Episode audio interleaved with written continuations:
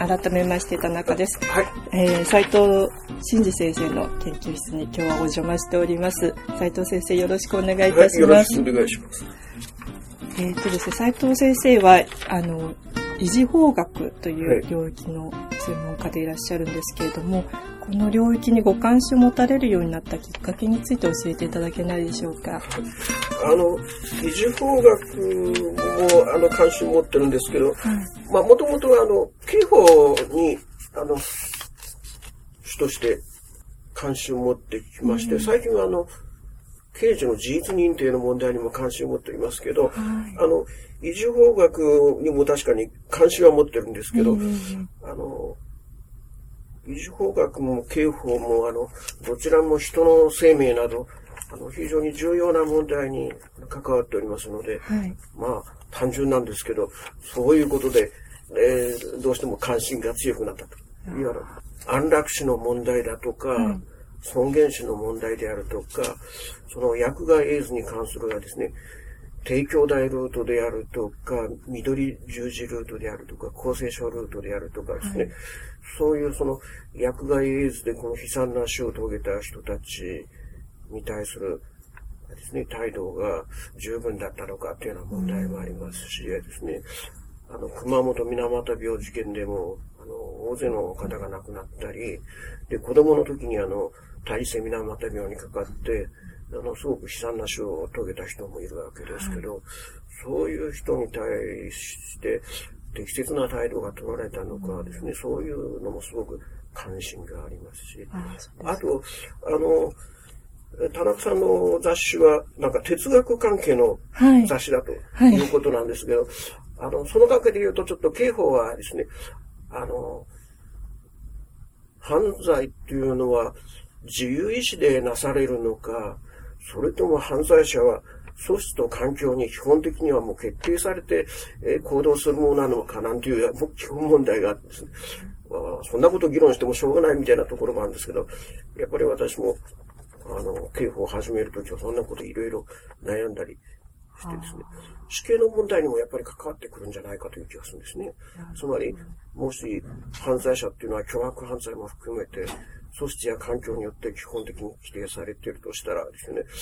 そういう人に死刑なんか簡単に言い渡していいんだろうかと。まあ、少なくとも、あれですね、死刑囚の、あの、関わった刑事裁判の記録などを見ると、やっぱりあの、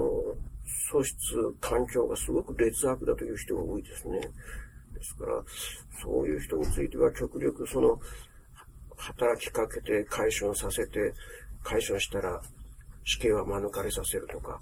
そういう工夫があって叱るべきじゃないかなというですね、いろいろ考えたりしまして、それで、まあ、いずれにしてもね、生命に関わるところが、あの、私の気持ちを引きつけたというような感じああ、そうですか。あの自由意志か自由意志でないかっていうところに関しては、一定の見解が得られてるんですか？法学者の先生あの、方のすごく。見解が分かれていますね。あ、そうまあですか。、その、そうすると、環境でも完全に決定されているという意見は比較的少ないでしょうけれども、あの、自由意志があるんだと、あの、自分の人格は自分で形成することができるんだということを強調する先生もおられますね。なる割とそういうのを強調するのが普通の考え方かもしれないですね。そうなんですねた。だ実際は、あれなんですよね。もう調べれば調べるほど組織や環境に決定されている部分が多いので、あの基本的にはそういうふうに見るのがいいんじゃないかと思うんですね。隅々まで規定されているとは必ずしも思わないんですけど、あそういうわけですから、そう簡単に死刑、人格形成責任があるのに、いい人格を形成しなかったから死刑で当然だとか、そういうことにはちょっとならないんじゃないかな。なるほど。法学者の中でもそういう意見が分かれるところでもはいあるにもかかかわらず、法律としては一つの一定の型がええ存在しているということで、まあ、脳死の問題についても同じことが言えるかと思うんですけれどももね、見解がすごく分かれますよはいね。。分かれてはいますが、現行の、まあ、改正後のはい。早期移植法という、まあ、一つの型がはい。もうすでにできてははいいるわけなんですけれども、そのはい、改正前と改正後で少し性質も変わってきてるとは思うんですが、はい。そこまでこう、一つの法律を制定するまでに法学者の先生方の間ではどういう議論がなされるんでしょうか、はい、そうですね。あの、心臓移植が、あれですね、関心を持たれるようになって、やっぱりその心臓移植によって生命を流れることができるんだったら、それはやっぱり望ましいというふうにはですね、考える人が多かったわけですけど、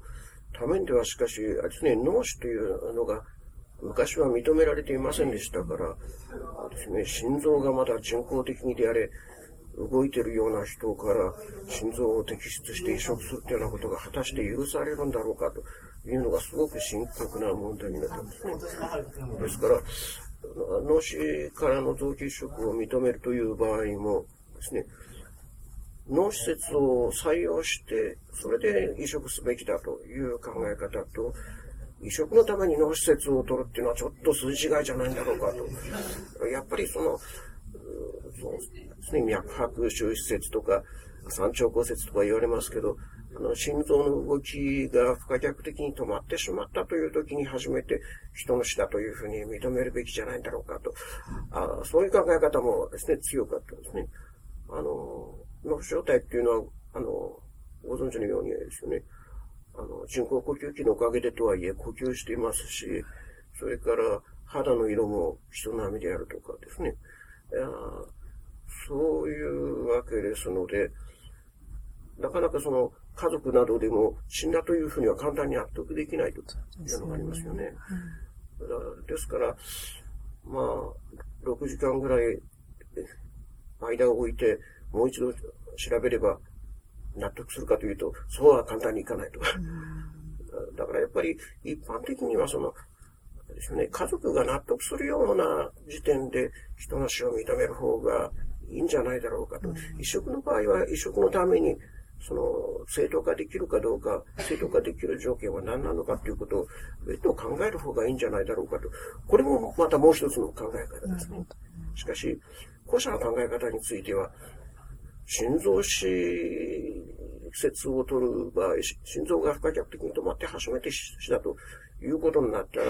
脳死状態で臓器を摘出するということは生きてる人を殺すことになると。えー、たとえそれがその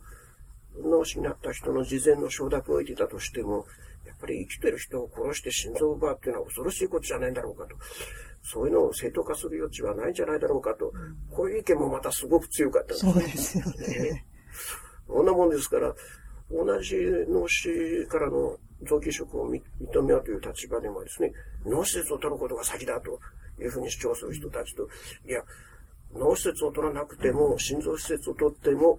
あの、本人があらかじめ承諾しているというような要件を踏まえて、一定の範囲で適法と認めるという方がいいんじゃないだろうかという意見と、すごく激論になりまして。あそうですか。私も刑法学会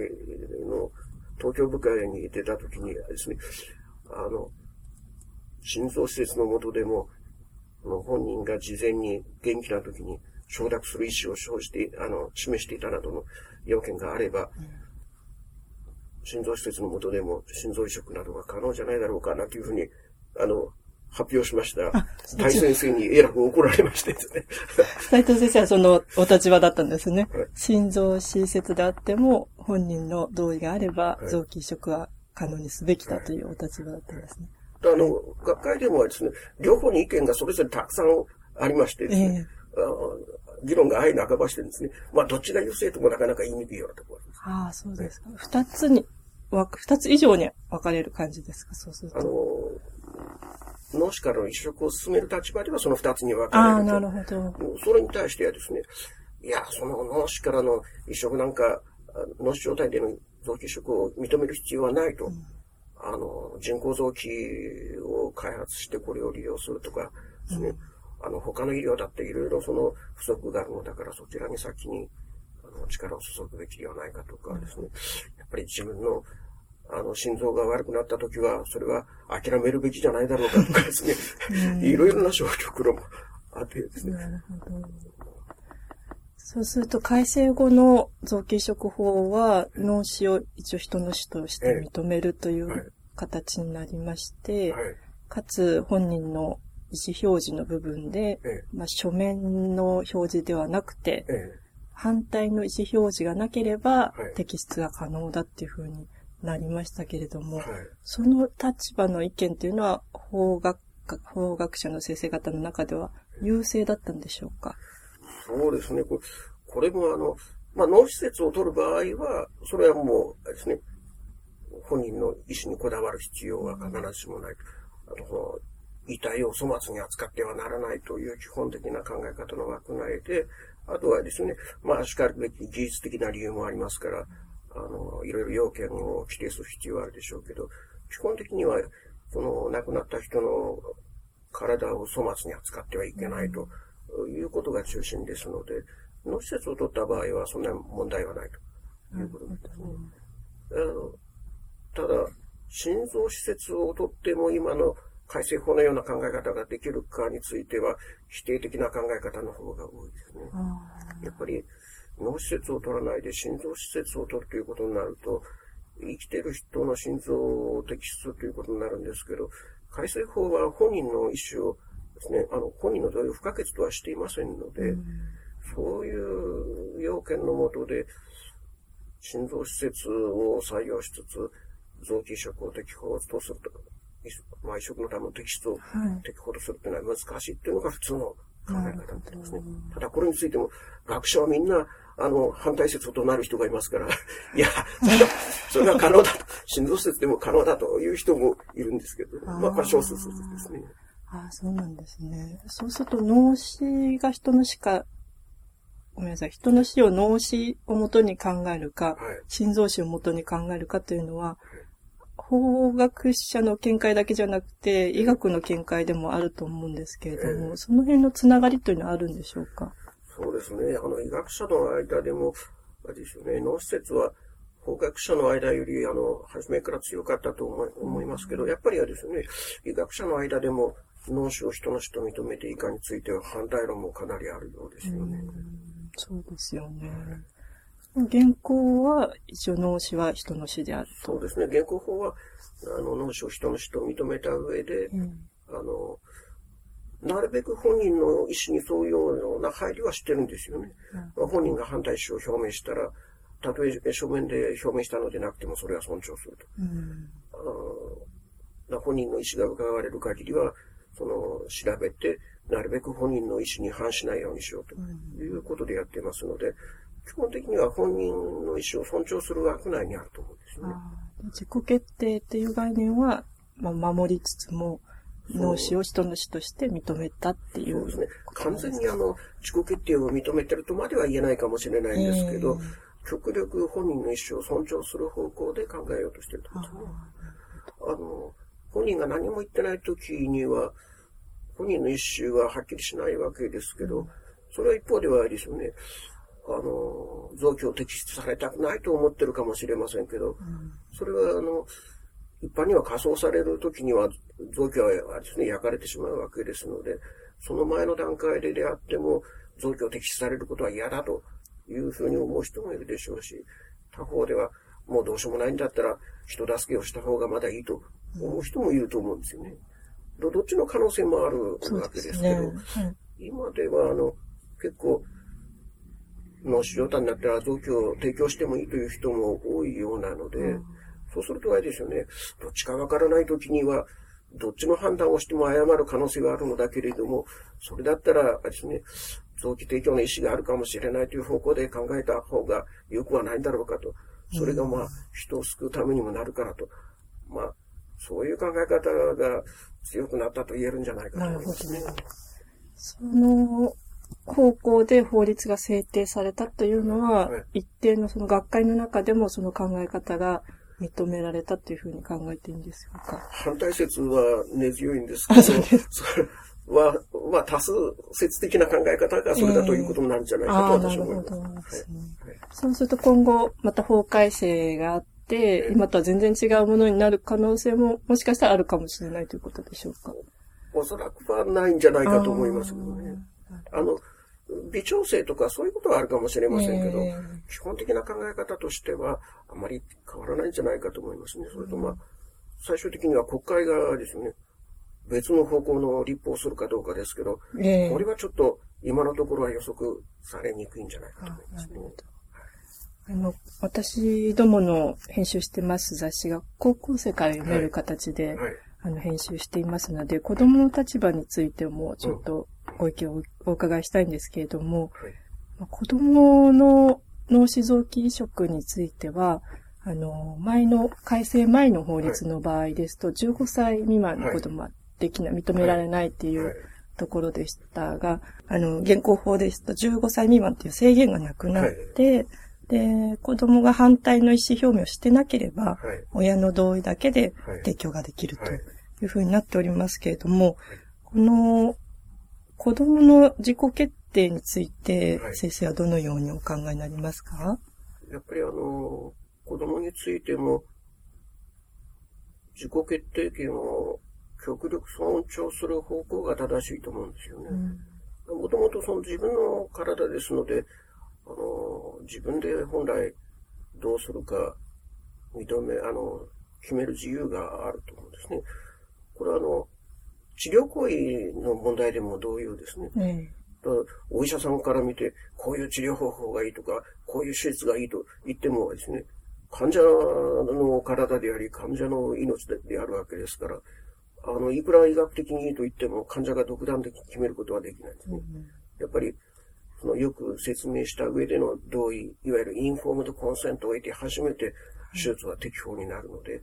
たとえ医学的に合理性があっても勝手に手術をした場合は、傷害罪が成立するとかですね。あそういうのが普通の考え方ですね。傷害罪が適適用するのは子供であっても同じなんですか？子供の場合も、あれですね、あの、基本的には本人の意思によるべきでしょうけれども、うん。あれですね、本人が十分な判断能力を持たないような場合もありますので、はその場合は、あれですね、親の同意によらざるを得ないと思いますね。親がこう混乱状態にあって、じ現実を受け止められないようなええ。精神状態にあることも多いと思うんですけれども、ええ。その場合はどうなるんでしょうか？もうその場合はあれですよね、あの、実際問題としては本人の合理的な意思っ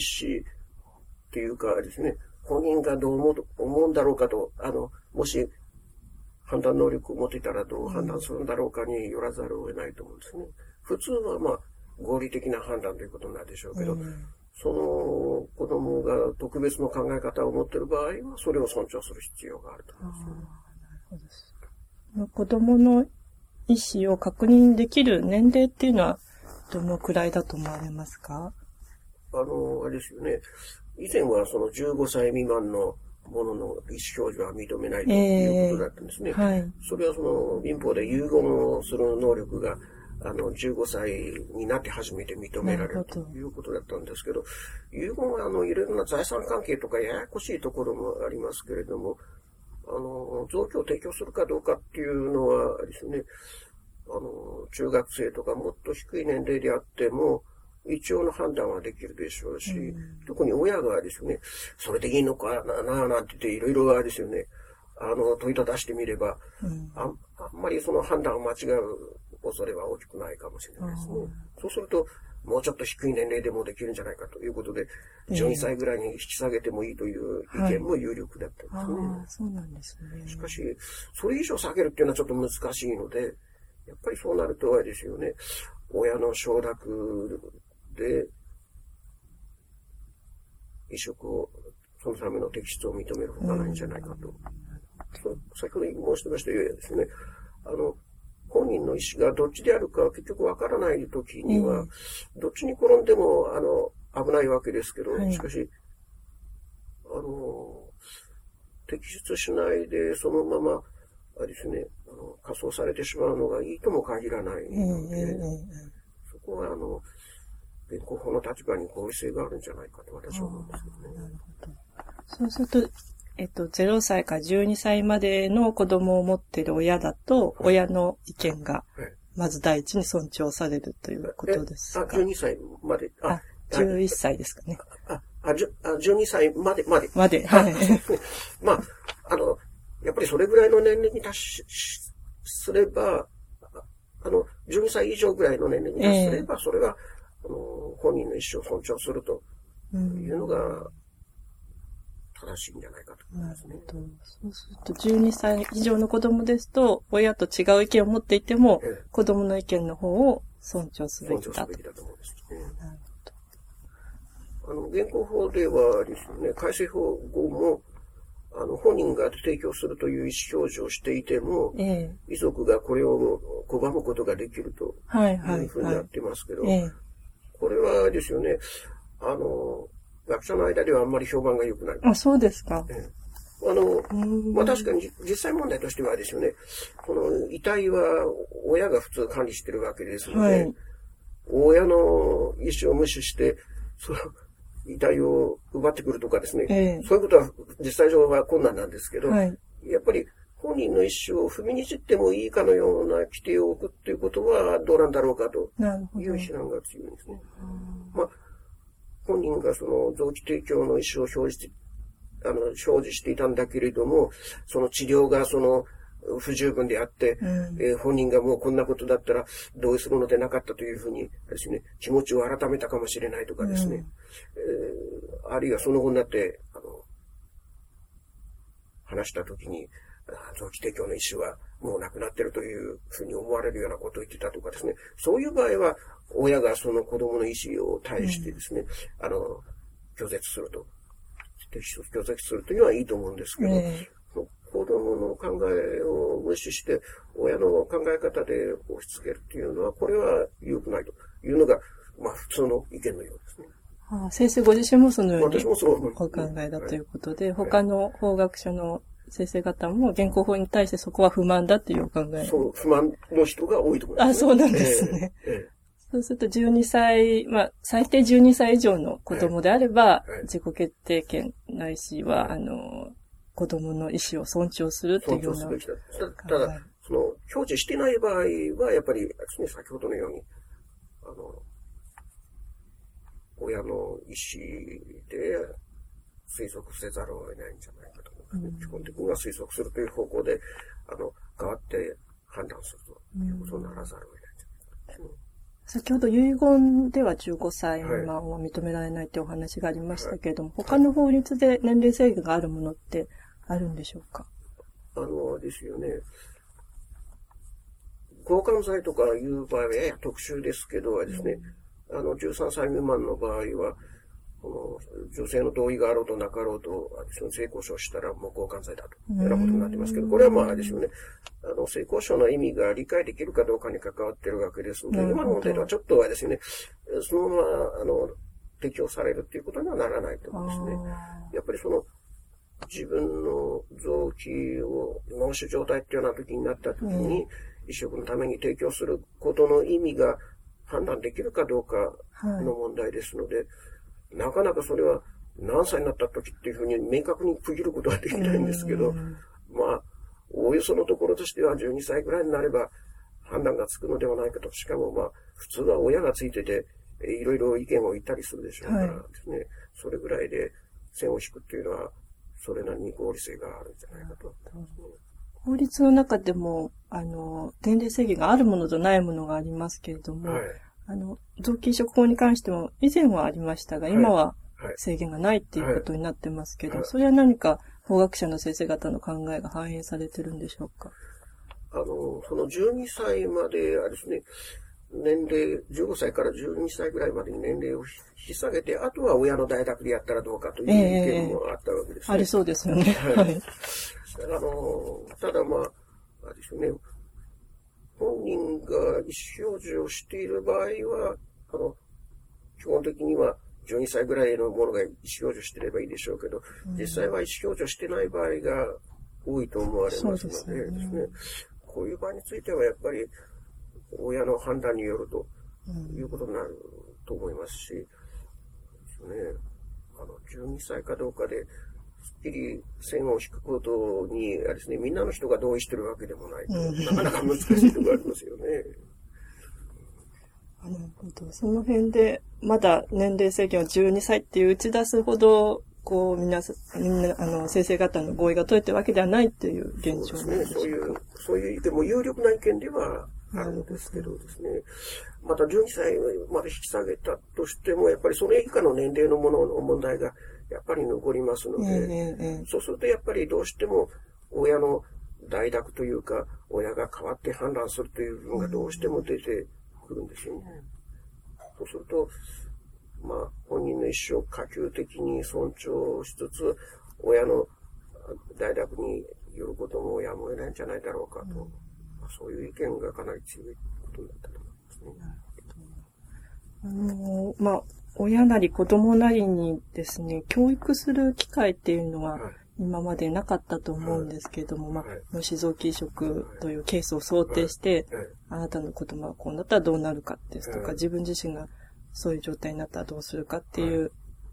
教育について、もし可能だとすると、どういう教育の仕方が望ましいとお考えになりますか？そうですね。やっぱりあの、臓器を提供することになるっていうのは、まあ、脳死状態になるとか、あるいは場合によっては心臓死にまでなるという状態ですので、ですよね。それはまあその人にとっては本当に不幸な行動なので、うん、そういうことにならないで済むようにはですよね、あの、小児救急医療とかそういうものの充実っていうのはすごく大切だと思いますし、あの、まあ、本人や家族からすればですよね、やっぱり最善の治療を尽くしてもらう必要があるということになると思うんですね。しかしまあ、最善の治療を尽くしてもらっても、死が避けられない場合もあるわけですので、その場合についてはですよね、あの、臓器は提供しないっていうのも、それは一つの判断で尊重されなければいけないでしょうけど、はい、まあ、あの、自分に格別の不利益が及ぶことでないんだったら、人助けをするっていう方がいいというふうに思える人は、ね、うん、そういうふうにするのがいいんじゃないかと思います。なるほど。そこで、こう、まあ、健康法では、あの、まあ、どっちに転んでも間違う可能性あるっていう先ほど言葉がありましたけれども、まあ、人助けの方向で法律はなっているということで、逆にそういうふうに勝手に取られるのが嫌だっていうふうに考える人の立場から見ると、望ましい法律ではないっていうふうにも言えるかと思うんですけれども、そういうふうに考えて、まあ、親なり本人なりには、どういうふうに教育が可能だと思いますか？そうですね。あの、それはあの考え方として自由なので、えー、あの、早期提供なんかしない方がいいよというふうに、うん、あの、話すのも自由だと思うんですけど、ただその、いろんな考え方があって、療養の考え方があるということはですね、あの、子供にも知ってもらって、えー、その上であの判断してもらうのがいいんじゃないかと思うんですよね。両方の考え方があって、君自身はどっちを選択するのかと。で、なんかこう疑問があれば、いろいろアドバイスするとかですね。うん、そういう生き方がいいんじゃないかと思うんですね。どっちかにこう、教えるとかですね、そういうことじゃなくて、本当に自分で考えて決断してもらうのがいいんじゃないかと思います。先ほど先生は子供が臓器提供をしたいと思っているのに、うん、親がそれを認めないのは、まあ12歳以上ではあまり望ましくないというお話だったと思うんですけれども、はいはい、逆に子供はしたくないのに親がしたいって思ってる時も、はい、まあ、ケースとしてあり得ると思うんですけども、そういう時に子供は、まあ、何らかの意思表示をしたとしても、それは法的には認められないっていうことになるんですか？いや、あの、現行法ではですね、あの、本人が拒絶している場合は、もちろん摘出は認められないということになっておりますし、あの、立法の過程で本人の反対意思が伺われる場合には、やはり移植のための摘出をしてはいけないということになっていますね。ですから、現行法の正しい解釈、おそらくこれはまあ一般にも理解されていると思うんですけど、はい、本人があの反対意思を持っているということが伺われるような場合は、摘出してはいけないということになっています。それは書面でなくても構わないそうですね。書面でなくても、あの、行動であっても、あるいは行動からでもですね。行動から。まあ、例えばですよね、テレビなんか見てて、あの僕は嫌だとかですね、そういうふうに言ったとか、そういうことがあれば、もう、そういう事情からでもできるだけ本人の意思を、あの、押し量って、あの、否定的だ、消極的だというふうに伺われる場合は、摘出はしないようにしようと。それも日常一緒にいる親にかかってますよね。ええどういうふうな行動が見られたかっていうのそうは。ですね。そこはよく、親の方が子供とは違う意見を持っていたとしても、えちゃんとそこは正直にえええそうですね。反映させないといけないところなんですね。そうだと思いますね。やっぱり、子供人生の最後の時なので、ですね、まあ子供は未熟なところもあるかもしれませんけど、やっぱりそういう重大な意思決定を12歳とかそれぐらいの年齢でやった場合は、これはまあ尊重してあげるというのがですよね、まあ必要じゃないかと思いますよ。先生は今12歳とおっしゃいましたけど、現行法では特に規定はないということですよね。はいはい何歳であっても、はい。指定の意思が表示されていれば、それは認められないということなんでしょうか？一応、規定上はあれなんですよね。何歳であろうと、本人が嫌だと言ってる場合は取っちゃいけないとええいうことになってるんですよね。ただ6、歳とか5歳とかそういう、ただそ小さいの子でも意味がわからなくて言ってるような場合はどうなのかっていう問題はあるかもしれないんですけどう、んおそらく実際上はあんまり問題にならないと思うんですよね。うんただ誤解とか、よく分かってないけど、ともかく嫌だというような場合は、どうなんだという問題は、まあ出てくる余地はあるかそうもしれないですよねえ。その辺をよく分かってないところを、知識をこう、子供の側にええ教育でええこう保管するっていうのはええ正しいのか、あるいは親の側にこう、教育すべきなのかっていうところでいろんな意見があるかと思うんですけれども。ね。まあ普通はその、判断能力があるかどうかが、あれですよね、問題になって。ええ判断能力のないものが何を言っても、それはあんまり意味がないと いうのが普通の考え方ですよね。うんですから、まあ、極端なことを言うと、幼幼児が何を言おうと、それは、意味が分かって言ってないのだから、うんそれはあんまりこだわる理由がないと。なるほど。私もちょっと親の立場なので、自分がこう合理的な判断能力があるっていうふうに見なされていることに少し不安もあるんですけれども、その重大なまあ子供という存在の決定をするときに、あの自分がまあ代読の権利があるっていうふうに見られると、すごく責任が重いと言いますか、そういう気持ちがあるんですけれども、そういう親にとっては、あの、やっぱりその、現行法では、親がちゃんと決めなきゃいけないっていう風になってるんですよね。そうですね。まあでも、基本的には本人の意思を、あれですね、押し量って、ということで、うん。それが分からないときは、そうですねっ。てことだと思うんですよね。うん。わからない時の責任がちょっと 重いなと。いや、重い。まあ、重いと言っても結局はですよね、脳死状態になってした、なってしまった場合は、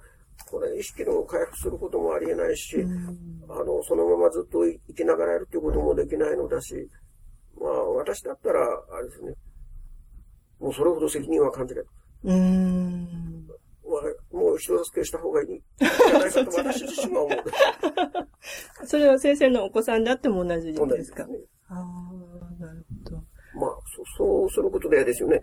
あの、自分の子供も、まあ、部分的に、で、あれ、あの、さ、生き延びることがある程度できたと思って救いを感じる人も多いようですよね。そうですね。そう。火葬場まで全ての臓器を持っていくってことに、私はあんまり意味があるとは思わない。なるほど。その辺は先生のあの、生徒さん、学生さんたちはどういうご意見をお持ちなんでしょうか？こういうテーマでもし授業なさっていることがおありでしたら。私はよくわからないけど、ただ、あの、うん世論調査なんかは、はい。あの、ソリフなんかでややってますよね。ええええ先ほどちょっと触れたように、あの、昔と違って、ある時期、比較的近い時期では、結構あの、提供に理解のある意見が多くなっていたと思うんですね。その後最近、あの、よくフォローしてないので、最近のことまではよくわかりませんけど、うんまあ少なくともあれですよね。あんまりその、提供に前向きでない意見も昔は多かったけど、だんだんその、脳死が理解されたり、脳死からの移植が世に広く知られるようになって、うん。だったら提供してもいいという人が増えてきたという印象がありますよね。そうすると、現行法は、まあ、脳死は人の死だっていうところと、はい。あと、まあ、子供の意思尊重については、はいまあ、年齢制限はないけれども、はいまあ、親がその子供の意思を汲み取る形えで表現するということそうですね。汲み取れる限りは汲み取っていいことだと思うんですよね。汲み取れない場合は親が決めるということなんですすね。まあ、親が決めるっていう場合は、やっぱり親子ですから、あれですよね、子供の意思と合致する可能性が高いとは思うんですうよね。まあ、外れる可能性もあります。そうですね。それちょっと楽観的かもしれないですよね。その辺がもし違ったらと思うと、すごく責任を感じてしまうところなんですけれども。まあ、それやむないと。やむないですかねええそうです、ね。まあ、やれ、やれる範囲で、なるべくということ。なるほど。先生ご自身はその維持法学者として、あの法律に、への、こう、ご自身の考え方が一番反映されているかと思うんですけれども、その辺はどのようにこう、もっとここをこうした方がいいとかっていうご意見ありますか現行法について。あの、先ほどのあれですよね、本人の、あの、提供意思があっても、遺族が拒絶することができるという部分については、先ほど言いましたようにですね、あの、本人の意思が変わっている可能性があるような場合をど除いて、ええええあの、規定の上では本人の意思を拒絶することができるっていうような文面はなくした方がいいんじゃないかと思いますね。実際問題としては、その、摘出の際には遺体を管理している、あれですよね、あの、親などの同意を得なければ実際上は難しいわけですけど、親が拒絶する権利があるかのような書き方はちょっとどうなんだろあーそれはどちらの、子供がどちらの意見であっても、まずいということですよね。う。あの、子供が、あの、拒絶している場合はもう全然、ですね、摘出の可能性はなくあなる、わなるほどけですね。。そうすると子供が意思表示というのは提供する意思を表示していても、ええ遺族が拒絶することができると。いう、そその点がちょっと問題じゃないかと。なるほどそこはフェアじゃないということですか？あ拒絶は認めないけど、提供の方は親が。あの、まあ、拒絶は本人が拒絶していればですね、それは摘出すべきでないと思うんですけど、はい現行法の規定上は改正後も、ほ本人が提供、書面で提供する意思を生じていても、はい。あの、遺族が拒絶する場合は摘出できないとういうことになってるんですけど、それはまあ、原則的には好ましくないんじゃないかと。本人の意思が変わったと伺われるような場合はいいけれども、無限定的にその、親が本人の意思を無視して、あの、移植のための提出を否定することができるというふうに考えるべきじゃないんじゃないかと。その辺は諸外国ではどういうふうに規定なされてるんですか？私もそこまではよくわからないんですけど、あれなんですよね。先ほど言いましたように、他の学者の先生も、あの、同じような意見を言ってる人が、差し当たり二人ぐらいしか、そ れあれなんですけど。し何かし、まあ、おそらくはですね、学者は、あの、もともとはですよね、ねあの、自己決定権を尊重するという方に、あの、昔から優勢でしたので。あ、じゃあ家族の同意を、まあ、より自己決定よりも重んじるっていうことよりもええ、自己決定そのものを尊重すべきだという先生方が多いという。そうですね。あの、特に本人の意思をですね、親が無視していいというような考え方はうん取るべきではないという考ど。え方が昔から。あそうなんですね。なんか日本風に考えると、こう、父親がちゃんと管理して、子供が違うこと言ってもちゃんとうん、確固たる意思は、父が表明するっていうような意見をお持ちの先生が多いのかなと思ってます。それはあの、戦前のことですよ。あ、そうですか。戦後に関しては。戦前、戦後はやっぱりあれですよね。まあ、男女はこう、母親も父親ももちろん平等だし、ええ親が子供の、ですね、ことを勝手に決めていいっていうふうに考える人はあんまりいないんじゃないいやそのところに関してはもしかしたらこれから先生方の議論を重ねて法改正につながる可能性もあるということですか？あるかもしれませんけど、あれですね、まあ運用上、本人の反対し、本人の意思が変わった場合に限って、親のですね、拒絶が正当化されるというふうな理解、運用がなされれば、はい。それはまあそれでいいかもしれないんですけど、まあ規定上はちょっと不満が残る。なるほど。そうすると、まあそういう現状にあるということを、まあ、市民である私たちも理解して、え親子のコミュニケーションをちょっと、日頃から測っておくことが必要だと、そうだと思いますね。やっぱり、な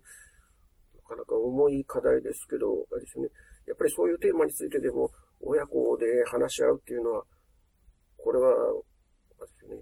いいことじゃないかという気がしますよね。